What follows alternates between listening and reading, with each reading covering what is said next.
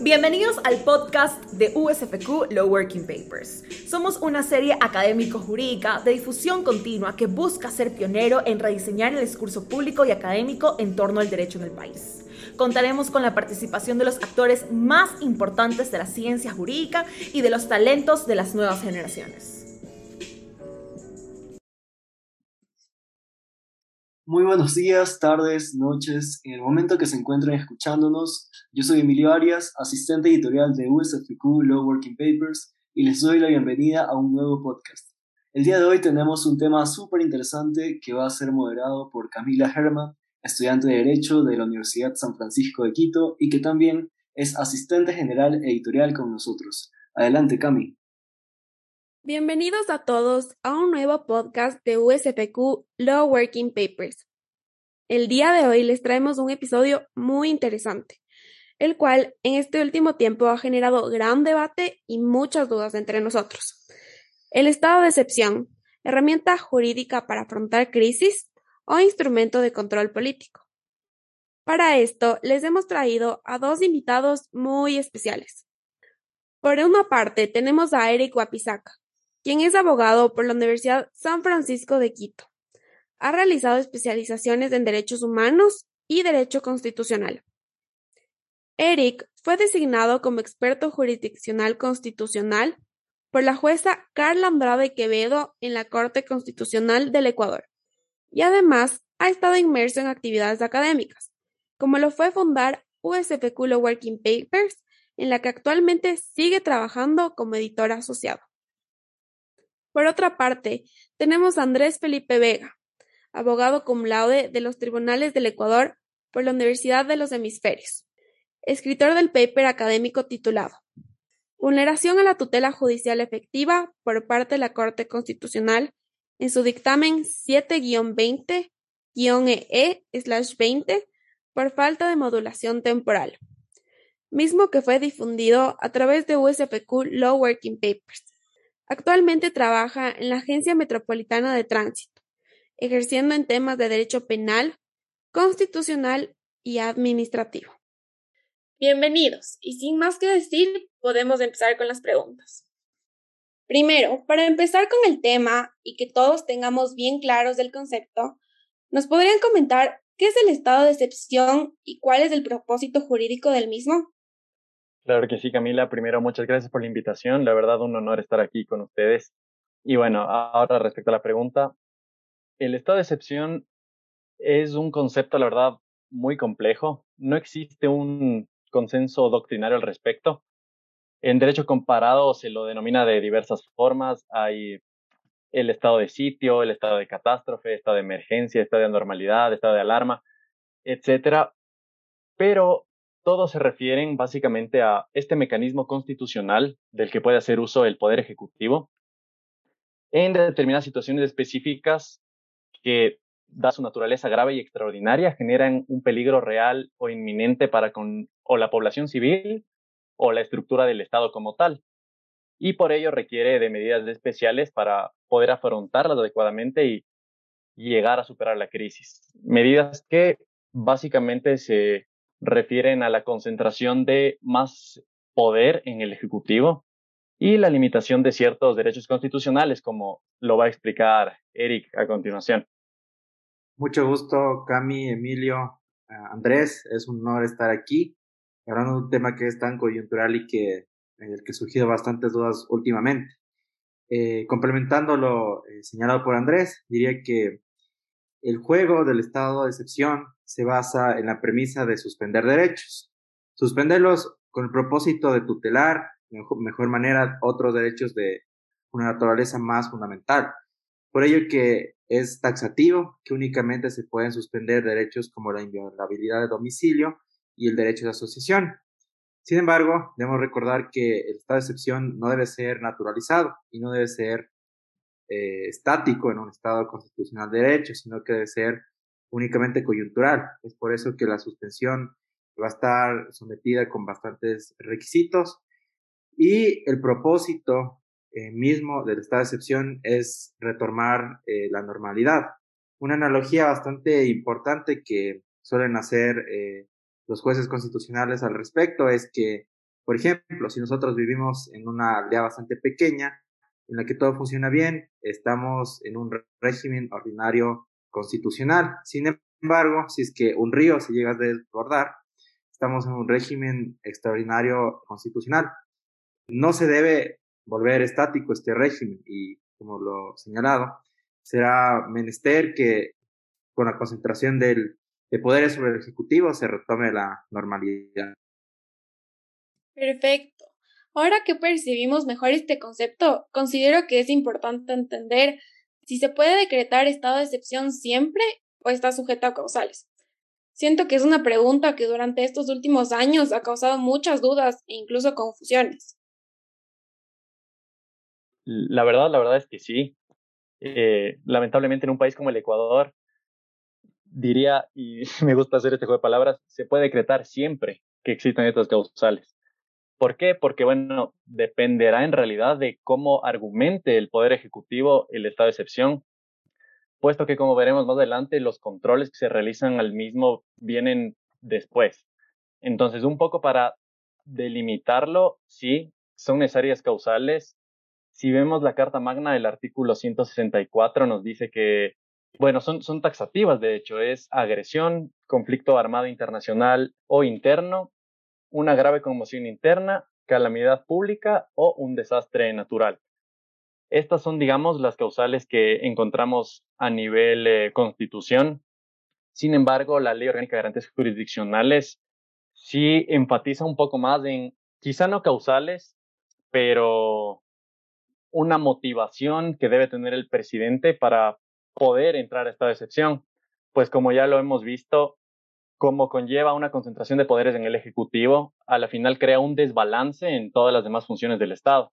Y por ello también tiene requisitos como que su duración, por ejemplo, solo puede ser de 60 días, prorrogarla hasta 30 y otras cosas que considero eh, que no es necesario ampliar mucho porque no nos da el tiempo, pero sí, es simplemente por estos motivos taxativos enumerados en la Constitución.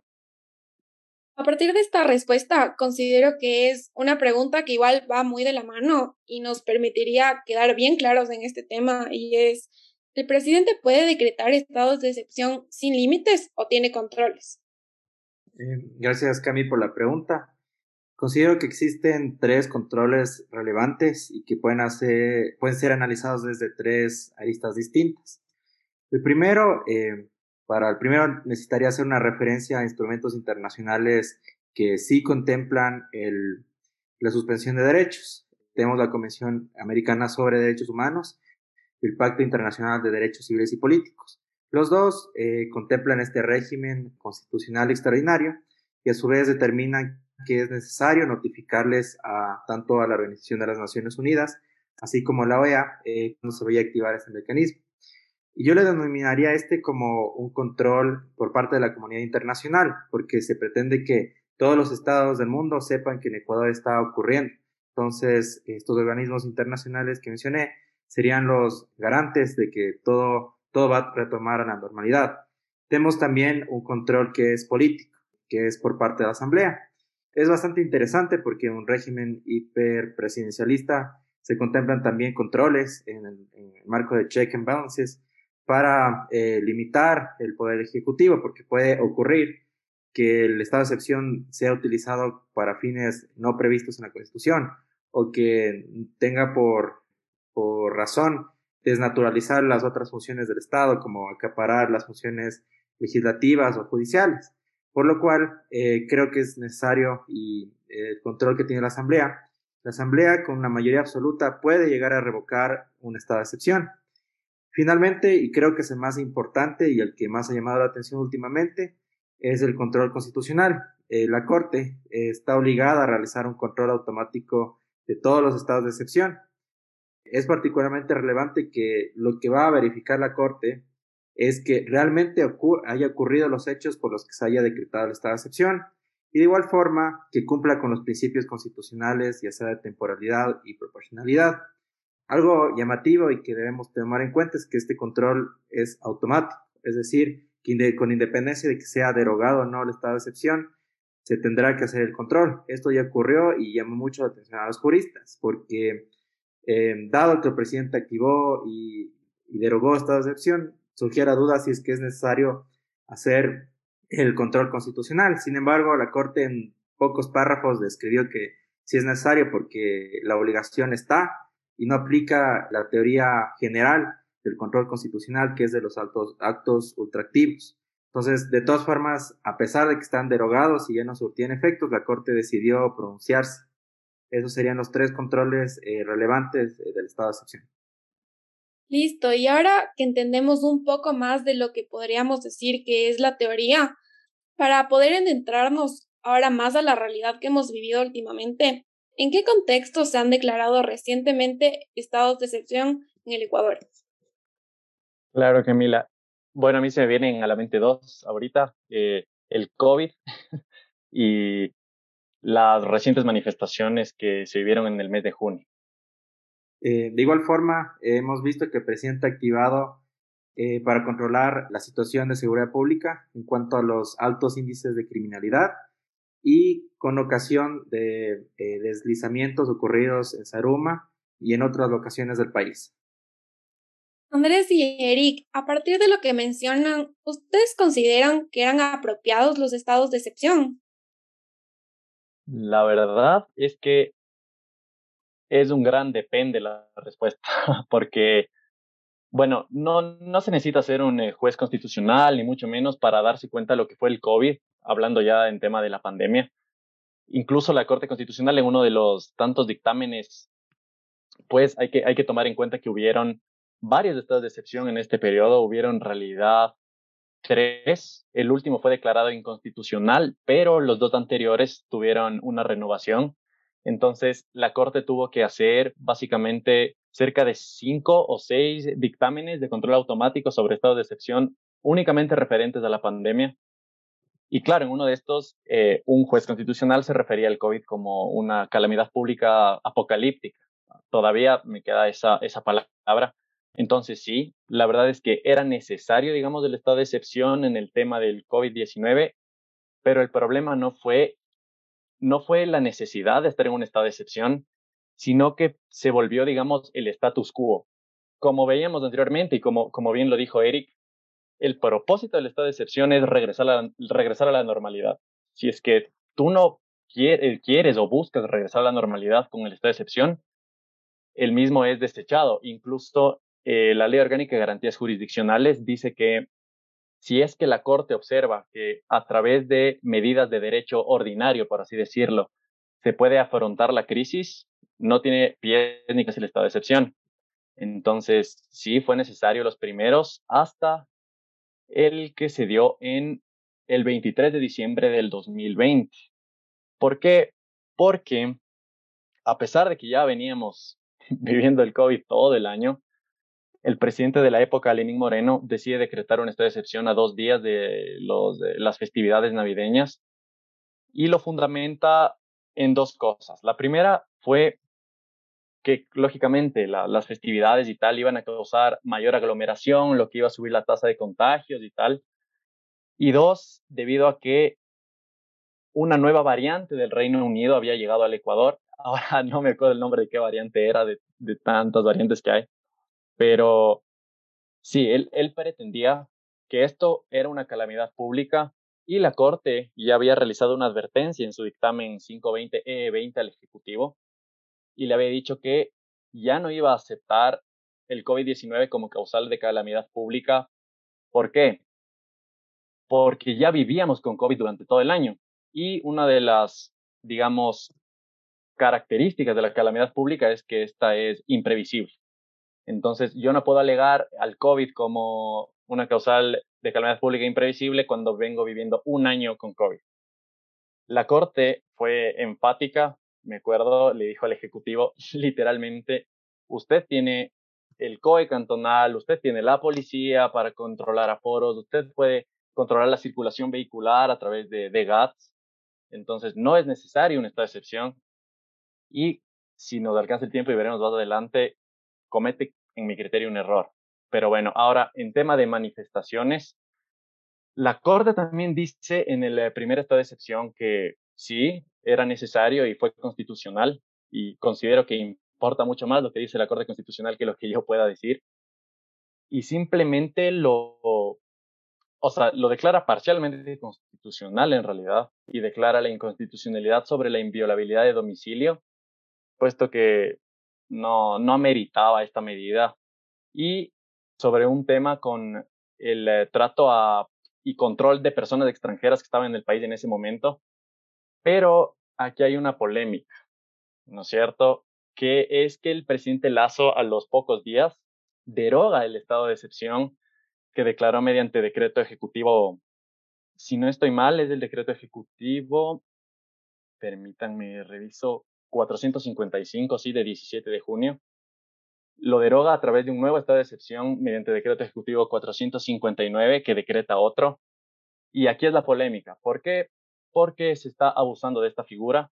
La Corte llama la atención al presidente y dice que si no cesaron, ¿no es cierto?, las causales para decretar el primer estado de excepción, no había razón alguna para derogar y decretar uno nuevo. Eso era jugar con esta figura y abusar con ella. E incluso afirma que esto podría afectar gravemente los controles que tiene el estado de excepción. No solo por lo que mencionó Eric, de que la Corte tiene que gastar recursos en sesionar para tratar debido a que es un control automático estados de excepción que ya no están siendo aplicados en el país, sino también porque el control político realizado por la Asamblea es justamente eso, como dice el nombre, político, no responde necesariamente a leyes o a la constitución como tal, y esto debilita lógicamente estas figuras, además de la temporalidad por la que se decretan los estados de excepción, que vuelvo y repito, son 60 días prorrogables hasta 30 días más y dejaba esta interrogante de que si yo derogo una excepción y decreto otro, ¿qué tiempo va a aplicar para cada uno de ellos, no? Estoy seguro que Eric puede aportarnos mucho más en, este tema. Claro, y además de ello existen dos otras ocasiones en las que se decretaba estado de excepción. Una que me parece que podemos llegar a un rotundo sí, de que sí amerita esta excepción, es cuando se ha declarado calamidad pública en los deslizamientos en Saruma. Eh, la Corte, eh, a partir de los dictámenes de estado de excepción del COVID, desarrolló claramente el concepto y como bien lo estuvo Andrés, se debe tener en cuenta que debe ser una situación catastrófica que afecte las condiciones sociales de una región o todo un país y que la ocurrencia de dicha situación sea imprevista o sobreviviente. Podría discutirse desde si esto era 100% sobreviviente o si se podía detectar que iba a ocurrir, pero considero que en estos casos, amerita una estado de excepción, justamente por el tema de los recursos humanos y económicos que se van a necesitar. Un punto crucial de los estados de excepción es que este permite el desvío de recursos, salvo eh, los, aquellos que están destinados para educación y salud. Me parece totalmente meritorio porque para hacer frente a esas crisis específicas que han ocurrido con los estados de excepción va a ser necesario más recursos y más personal. Eso es lo que ocurrió en, Saruma y lo que se buscaba es retomar la normalidad. De igual forma, me parece un poco más llamativo y con más controversia el tema del control de criminalidad. Presidente, con la premisa de, de poder atacar directamente a bandas criminales, eh, activó estado de excepción en tres provincias. Son estas eh, Guayas, Esmeraldas y Los Ríos.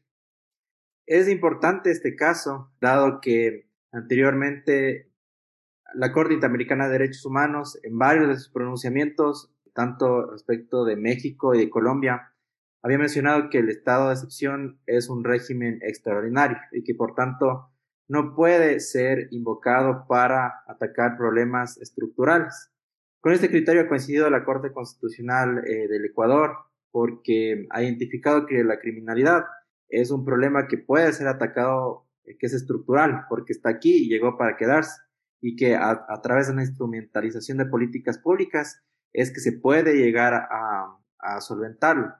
Sin embargo, me parece llamativo también que la Corte Constitucional lo declaró, dictaminó su constitucionalidad y que eh, únicamente hizo ciertos llamados que me parecen legítimos a mantener el uso progresivo de la fuerza, es decir, que en las tareas de control de por parte de la policía y de las Fuerzas Armadas, eh, no se extralimiten en el uso de la fuerza.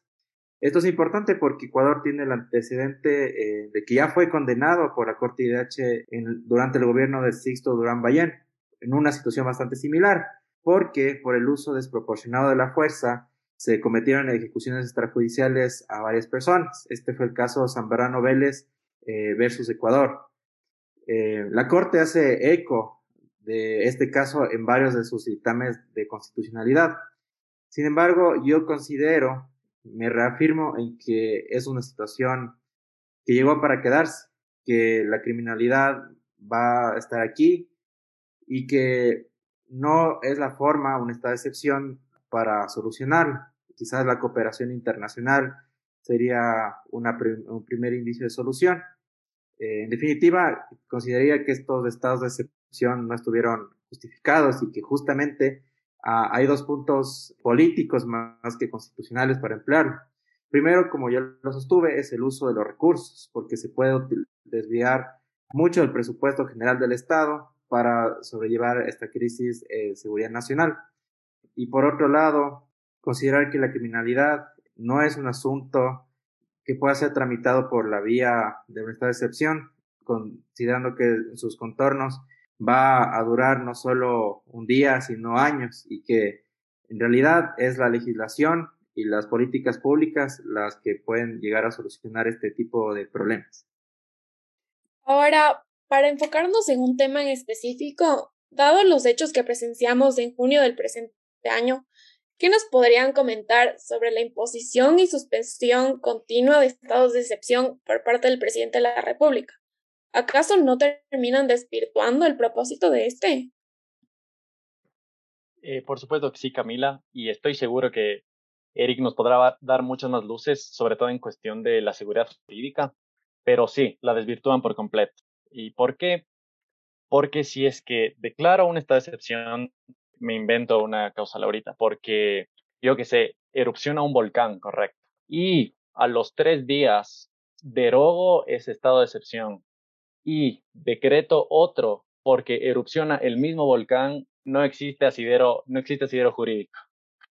Y se ve claramente ese tinte político que hay detrás. ¿Por qué? Porque el presidente de la República eh, estaba inseguro con el proceder de la Asamblea, que es un punto que me parece súper interesante y que también eh, trataremos. Pero sí, la, verdad es que la desvirtúa por completo. Un, un estado de excepción se declara por un periodo para afrontar una crisis y volver a este status quo eh, no solo normativo, sino social. Entonces, que no pase una causal y derogarlo para invocar otro estado de excepción a los tres días por la misma causal, me parece que desvirtúa por completo esta figura. Y estoy seguro, como dije, que Eric nos va a dar muchas más dudas. Gracias. Eh, yo considero que un punto crucial es nuevamente qué es lo que tiene a ver el presidente durante un estado de excepción. Y además de los recursos económicos, también tiene, puede utilizar el arsenal de las Fuerzas Armadas de una forma distinta. Es decir, puede hacer que las Fuerzas Armadas pasen a colaborar con la policía y dejen de ocupar su rol, extra, su rol de defensa. Entonces, esto me lleva a otro tema, que es la previsibilidad que tienen las personas en virtud del derecho a la seguridad jurídica, porque una vez que conocen que eh, hay un estado de excepción, van a detectar las personas que se lo va a emplear de tal modo que pueda, se puede emplear las Fuerzas Armadas de tal modo que pasarían a ser prácticamente policías y usar su arsenal para tal efecto. Sin embargo, en este empuje de imponer un estado de excepción, luego derogarlo, luego volverlo a poner, eh, causó mucha confusión, no solo en este punto, sino en temas de movilidad. Y la seguridad jurídica tiene un efecto no solo de proteger los derechos de las personas, sino también la certeza de todos los derechos eh, se pueden llamar subjetivos. Por ejemplo, ¿qué pasaría si es que muchas personas tenían una proyección económica de que en ese momento iban a, a viajar o de que tenían que realizar un evento? Tuvieron que cancelarlos muy naturalmente. Esto sucede con mucha frecuencia con los estados de excepción porque es prácticamente ante un estado de excepción ocurre que va a llamar la atención de inversionistas o quizás de muchos otros estados de dejar de invertir en el Ecuador. Y de hecho, aquí en Ecuador el riesgo país aumentó considerablemente Eh, de igual forma, un tema que llamó mucho la atención a las personas es el referente a, cómo se tramitó el estado de excepción y cómo se lo publicitó, porque no solo es una cuestión de expedir actos eh, normativos o administrativos, entre ellos los decretos, sino también de cómo se los utiliza y cómo se los hace llegar a la ciudadanía. El problema fue que eh, se expidió un estado de excepción, prácticamente se difundió entre la ciudadanía y luego de eso el secretario jurídico, quien es el encargado de representar a la presidencia de forma judicial y extrajudicial, lo que hizo es sostener que este no, no era legítimo y que este era solo un borrador. Esto ya confundió mucho a la ciudadanía, muchos argumentó de que no estaba eh, adscrito en el sistema oficial de la presidencia, que es el MINCA. Sin embargo, me parece bastante controversial, porque ya con dos minutos eh, de notificado el estado de excepción, la gente ya se crea una proyección, una previsibilidad de qué es lo que va a hacer. En especial parece que aquí hubo un tema de restricción de la libertad de expresión bastante excesivo, que ya en segundos eh, con las redes sociales se difundió y llamó la atención a la, a la comunidad internacional y a las organizaciones eh, civiles, y por eso parece que se lo quitó. Y luego, algo que no, no está bien definido fue como, como el presidente primero lo hizo de forma escalonada, lo hizo en ciertas provincias y luego lo retiró y luego lo volvió a poner en otras provincias. Eh, no estamos muy seguros de que se derogó el estado de excepción último y considero que a la final esto es algo que debe tener el presidente y los siguientes mandatarios muy presentes en cuanto a la seguridad jurídica y que es un que de hecho fue una de las premisas de políticas del presidente de cuidar mucho el patrimonio de el patrimonio de los ecuatorianos. Listo. Y ahora otra pregunta que me parece muy interesante es ¿Puede entenderse el estado de excepción de conmoción interna como causal de destitución conforme al artículo 130.2 de la Constitución? La verdad, la verdad es que esa misma pregunta estoy seguro le preocupaba al presidente. Y eso fue exactamente la razón también por la que derogó en, determinado momento el, el primer estado de excepción. ¿Y cuál es la respuesta? La respuesta inicial es que no, no se puede, no se puede entender que son la misma causal.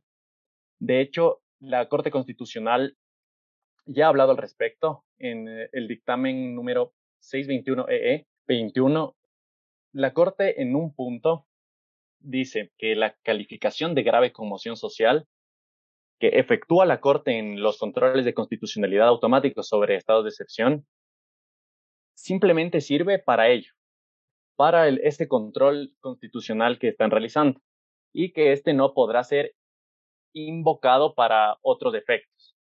Entonces, a pesar de que no dice expresamente no es la misma causal, sí denota un tinte político un poco, como que está haciéndole saber a la Asamblea que a pesar de que el presidente, lógicamente, decrete esta excepción por esa causal, no significa que la Asamblea está habilitada para iniciar una destitución según el artículo 130 de la Carta Magna.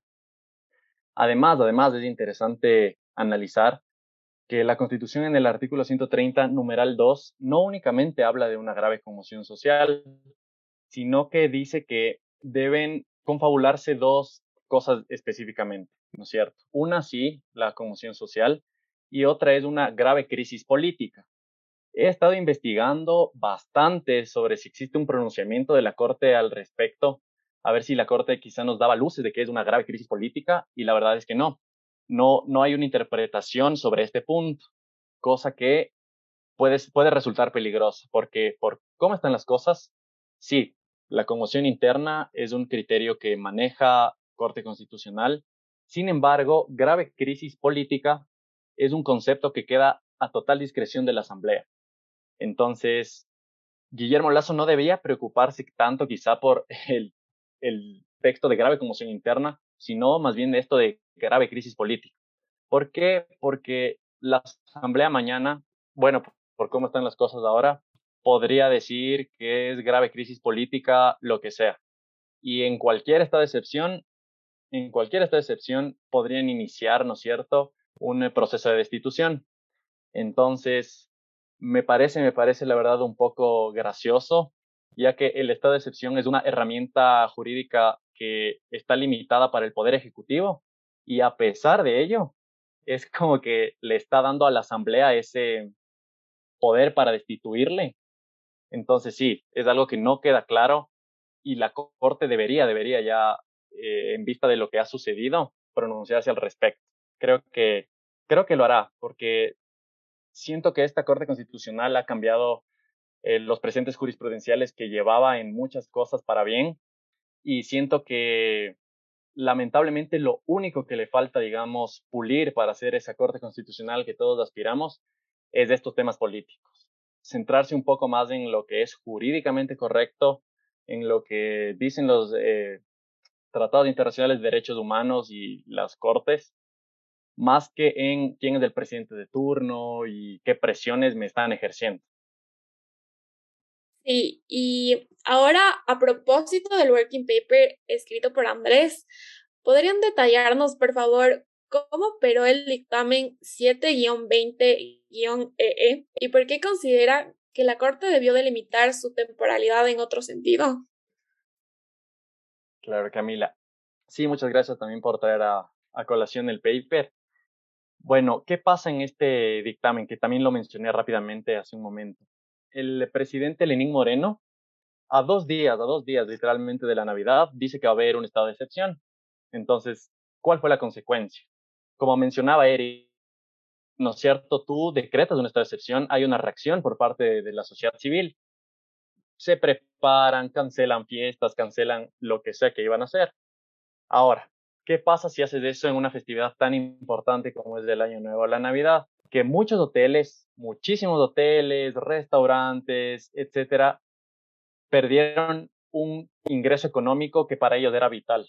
Luego de haber vivido un año de pandemia, esperanzados en todas esas reservas, muchos empleados también que eran contratados por bajo la modalidad de prestación de servicios ocasionales y tal, perdieron esos contratos y es más grave aún tomando en cuenta que un dictamen anterior, el 520-EE20, la Corte ya había advertido al Ejecutivo que no iba a aceptar un nuevo estado excepción por COVID y tal. Entonces sí, se declara inconstitucional, pero es agridulce. Es agridulce porque se declara inconstitucional desde el 2 de enero, cuando ya había pasado todo. También, como ya lo había dicho Eric, mientras la Corte no se pronuncia, el estado excepción se presume legítimo, eh, era completamente legal. Entonces, declarar, ¿no es cierto?, como inconstitucional el estado de excepción el 2 de enero fue también en mi criterio político.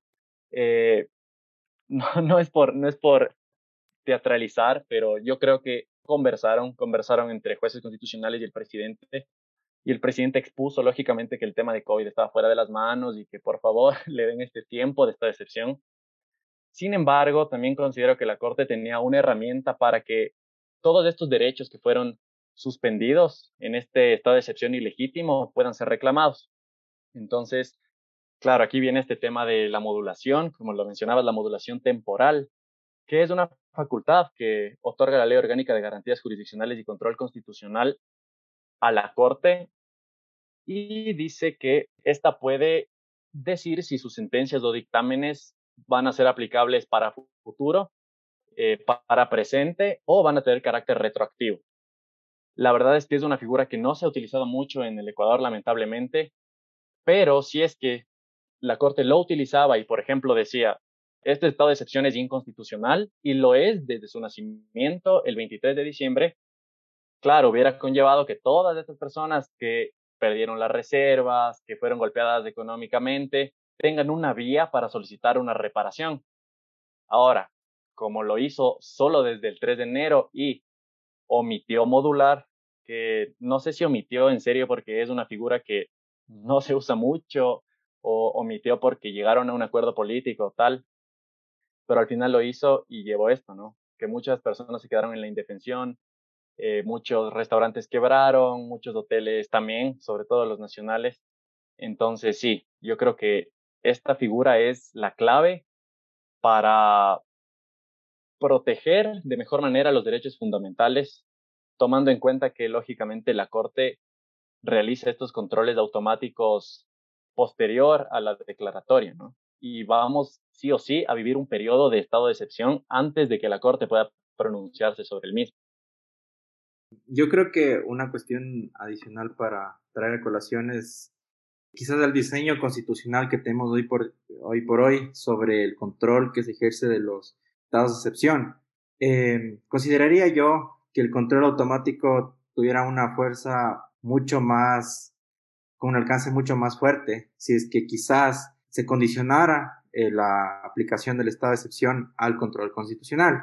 Es decir, no con la mera de, no con la mera declaración de un estado de excepción por parte del presidente ocurriría que este ya entre en vigor, sino que lo que tendría que ocurrir, a mi parecer, sería que primero se lo decrete, luego de aquello pase a control de la Corte Constitucional y que la Corte Constitucional determine si es o no plausible eh, su ejecución.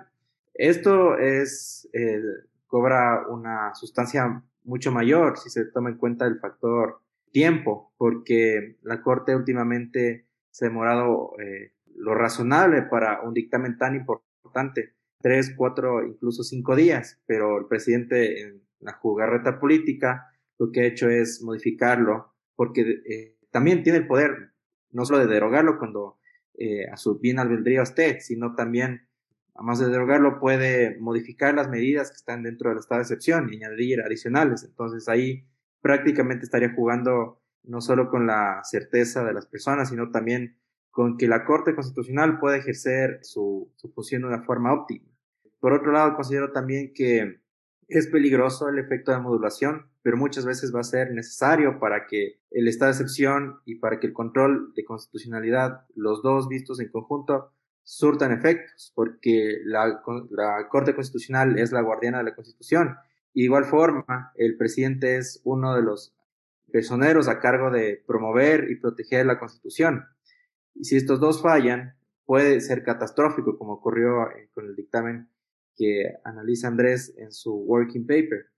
Eh, tal virtud, considero que podría ser que en este caso sí ameritaba una, una modulación con efectos retroactivos, es decir, abrir la vía a las personas para que éstas puedan eh, accionar de distintas formas, ya sea por la vía de daños y perjuicios, la vía constitucional y demás, todo lo que, todo lo que pudieran haber perdido, eh, todos los chances que podrían haber perdido, porque Recordemos que el ordenamiento jurídico no solo pretende que funcione el Estado de Derecho, sino que las personas puedan desarrollarse como seres humanos y hay que ser realistas, el factor económico es crucial, el factor eh, laboral es también crucial para el pleno desarrollo y goce de otros derechos. Entonces, así ah, las cosas, podría ser que a futuro, eh, vistas estas eh, accionar político por parte del presidente, que la Corte blinde a las personas, porque únicamente pronunciarse y sin efectos a, contratiempo ya no, ya no cumple el propósito de la justicia constitucional, que es la protección del ser humano. Entonces, se debería pensar mucho más de esto, quizás una, una reforma constitucional o considerarla en ulteriores constituciones que podrían diseñarse en los nuevos proyectos políticos que vayan a haber. Totalmente de acuerdo con ustedes. Este tema es realmente interesante. Y de paso, les invitamos a todos nuestros oyentes a que lean este paper, el cual pueden encontrarlo dentro de todas nuestras plataformas, el cual igualmente va muy de la mano con los temas que estamos tratando el día de hoy. Y finalmente, para poder ir concluyendo con este podcast, el cual ha sido muy útil para aclarar muchas dudas que hemos venido teniendo durante estos últimos años, creo que es importante preguntarles. ¿A qué conclusiones podríamos llegar? ¿Consideran que este tema trata, o sea, este tema trata de una herramienta jurídica para afrontar crisis o un instrumento de control político? La verdad, para concluir, ambas. Es, es una herramienta jurídica para afrontar crisis Sí, correcto, pero que lamentablemente se utiliza como instrumento de control político. Y es contra lo que debemos pelear, digamos, que, no se convierta únicamente en un instrumento de control político. ¿Por qué? Porque a la final, ¿no es cierto? Estamos dando al Ejecutivo la potestad, hoy por hoy, como están las cosas, para que pueda mandar y desmandar el país como lo crea necesario por cinco días, tres, cuatro o los días que le tome a la Corte sesionar. Entonces, mientras esto permanezca, como bien lo decía Eric, van a haber abusos. O bien el control se debe hacer casi casi de forma inmediata, que la verdad también es un poco complicado porque desvirtúa la figura. Estamos hablando de que el presidente se da cuenta que estamos en una emergencia y tal.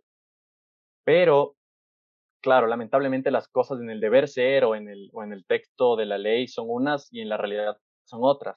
Entonces, la ley asume que el Poder Ejecutivo siempre va a utilizar la herramienta para el beneficio del país, para afrontar crisis y tal, pero no, tristemente no. Lo puede utilizar para eh, amedrentar protestas pacíficas, lo puede utilizar para controlar la prensa porque necesita controlar la prensa para que, yo qué sé, no se publique cierta información que considera delicada contra su imagen política.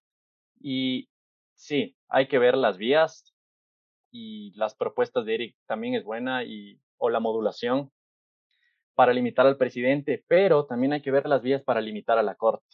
Es, es también importante mencionarlo, porque si es que se utiliza la modulación a discreción, cosa que la Ley Orgánica de Garantías Jurisdiccionales lo dice, es discrecional por parte de los jueces constitucionales realizar esto. Entonces, la solución, no sé, quizá una reforma, no solo a la Ley Orgánica de Garantías Jurisdiccionales, sino a la Constitución, que deje claro que primero existe la modulación, porque se la ha pasado por alto, y que deje claro en qué casos se puede utilizar, en qué casos valdría la pena hacerlo, porque el Ecuador también se está convirtiendo en eh, un estado en donde el poder constitucional puede legislar ya. Y es normal, digamos, a través de interpretación constitucional cambiar el sentido de ciertas normas, pero en el caso ecuatoriano la Corte también ha legislado, no sé si arbitrariamente, pero sí, sí, sí lo ha hecho, ¿no? Se ha tomado esas atribuciones del Poder Legislativo utilizando herramientas constitucionales para justificarse. Entonces, sí, hay que cambiar la visión del Ejecutivo, hay que, hay que controlar también un poco todos los poderes que puede manejar la Corte, pero más que nada hay que cambiar como país, como Ecuador. El problema está en eso, el problema está en saber utilizar las herramientas que tenemos para el beneficio de, eh, del bien social, para el beneficio de las personas, más que para el político de turno. Eso, eso es todo, eso es todo lo que debemos cambiar y lo demás irá cambiando poco a poco. Eh, yo lo que podría eh, sostener ahora es que si bien ha sido diseñada como una herramienta jurídica a lo largo del tiempo y con muestreo de los últimos tres años, ha sido utilizado como un instrumento de control político. Yo creo que hay cuatro lecciones principales a este respecto. Eh, no es un asunto únicamente de la protección de los derechos, sino de también tutelar otros valores eh, constitucionales importantes, como es la economía. Yo creo que lo que está detrás es muy inmediato, es proteger el patrimonio de las personas en los diversos contextos, porque he visto que muchas de las medidas eh, restringen el libre ejercicio de actividades económicas, que también es un derecho constitucional, y que con ello eh, si podemos tutelar aquel valor jurídico, también podríamos dar un alcance más protector a otros derechos. Una segunda lección es que hay muchas cosas que el presidente está haciendo a través de un estado de excepción, que en realidad podrían ser atravesadas por un régimen ordinario. Eh, me da sospechas de que muchas veces se lo hace por presupuesto y por presupuesto y por la fuerza pública que se puede utilizar. En esta medida, una tercera lección que considero es de suma importancia es que la fuerza pública debe estar orientada a la protección de los derechos tal como lo prescribe el artículo 158 de la Constitución y que utilizarlas eh, de forma demoníaca para el porvenir del, Ejecutivo no es la mejor forma de cumplir su misión. En todo sentido, las Fuerzas Armadas durante de excepción siempre deben enmarcarse en el uso progresivo de la fuerza y el respeto de los derechos constitucionales. Finalmente, considero que es muy importante el rol que tienen las funciones del Estado, pero sobre todo me ha llamado la curiosidad el rol que tiene la Corte Constitucional. Mucho dependerá yo lo diría, de quien eh, ocupe aquellos asientos. Pero creo que va a ser eh, rol de todas las instituciones del Estado coordinar y cumplir, porque es la institución que máximo intérprete del texto constitucional.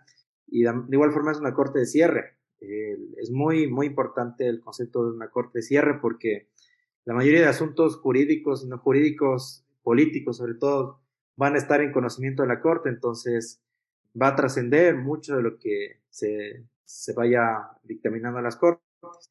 Y en esta medida también es importante la, la cultura de precedente, porque si es que la Corte, correcto o incorrectamente, haya establecido un criterio, va a ser una obligación de todas las personas, las instituciones públicas y de todos los abogados saber cuál es el precedente y cumplirlo, incluso en la Corte, porque son precedentes que lo autovinculan. esa cultura nos va a ayudar a, a construir quizás una, un Estado constitucional de derechos y respetar la democracia. ¿Por qué? Porque la cultura de presentes ayuda al respeto a la seguridad jurídica, porque futuro, cuando la Corte ya ha interpretado el texto, eh, por ejemplo, en este caso de excepción, ya sabremos cómo va a fallar en el siguiente. De igual forma va a dar un trato igualitario, venga el gobierno que venga. Con esas ideas dejo el post. Muchísimas gracias Andrés y Eric. Eh, han aclarado muchas de mis dudas y estoy segura que todos los que hoy nos escuchan. Es un tema muy importante, el cual ahora creo que vamos a entender con mayor claridad. Muchísimas gracias nuevamente por su participación. Muchas gracias, Cami. Muchas gracias, Eric y Andrés, por acompañarnos igual en este podcast. Un gusto realmente que hayan podido acompañarnos y hablar sobre un tema bastante amplio, bastante importante, más que todo en nuestro contexto político, como veíamos. Eh, por lo que seguramente es súper enriquecedor. De igual forma, gracias a todos los que nos escuchan por apoyar este proyecto. Nos vemos en el siguiente podcast. Les invitamos a difundir sus trabajos con nosotros. Pueden encontrar en todas nuestras plataformas los lineamientos de autor y las instrucciones de envío. Síganos en nuestras redes sociales, Instagram, Facebook y Twitter como arroba usfq-lwp y visualiza nuestro contenido en las plataformas SSRN y academia.edu.